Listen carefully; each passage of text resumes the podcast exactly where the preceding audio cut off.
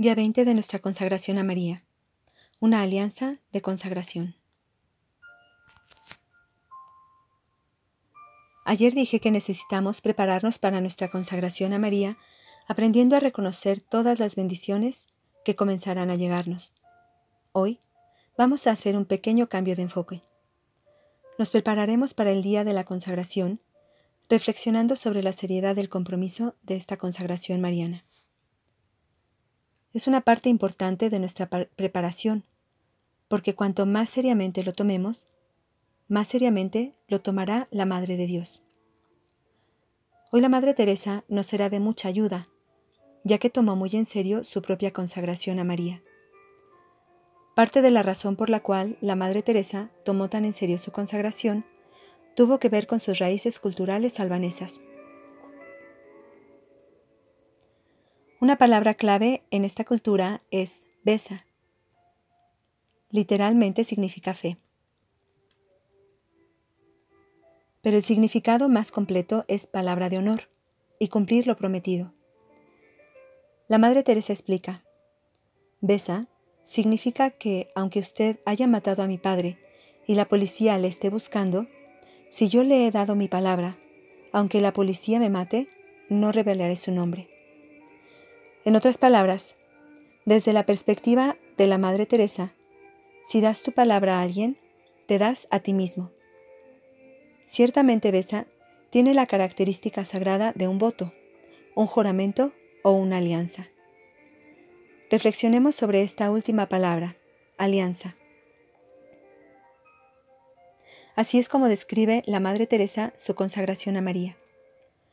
Esta palabra tiene un rico significado bíblico describe el vínculo personal entre Dios y su pueblo a lo largo de la historia de la salvación.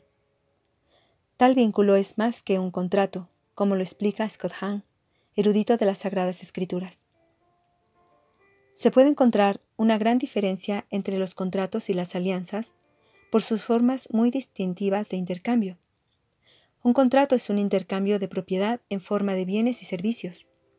Esta es tuya y aquellos son míos mientras que una alianza exige el intercambio de personas. Yo soy tuyo y tú eres mío, creando un, vínculo compartido de comunión interpersonal. Otro rasgo de una alianza es que involucra tradicionalmente ciertos derechos y obligaciones.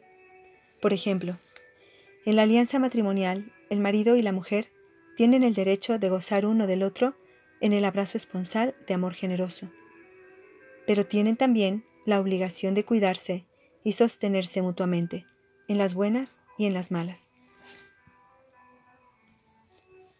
La Madre Teresa entendió también su alianza de consagración con María como algo que le daba ciertos derechos y obligaciones, y comunicó esta espiritualidad mariana a su familia religiosa, las misioneras de la caridad. El padre Joseph Langford inspirado por la enseñanza de Madre Teresa sobre la alianza de consagración, explica con detalle los derechos y obligaciones de una misionera de la caridad en su relación con María, enumerando 12 derechos y deberes en correspondencia. La lista empieza significativamente con María y su deber de donar su espíritu y su corazón, y termina con cada misionera de la caridad y su derecho a entrar en el corazón de María y a compartir la vida interior de María. Así, los dos márgenes de esta alianza con María son las dos oraciones de la Madre Teresa que hemos aprendido más temprano. Préstame tu corazón y llévame en tu purísimo corazón. Todo lo que hay en medio son simplemente los términos de la relación. Vamos a concluir entonces reflexionando sobre la alianza mariana de las misioneras de la caridad, empezando con su párrafo introductorio. Llevado por el ardiente deseo de vivir contigo en la más íntima unión posible en esta vida, para alcanzar la unión con tu Hijo con más seguridad y plenitud, prometo vivir el espíritu y los términos de la siguiente alianza de consagración todo lo fiel y generosamente que pueda. Oración del día. Ven Espíritu Santo, que habitas en María.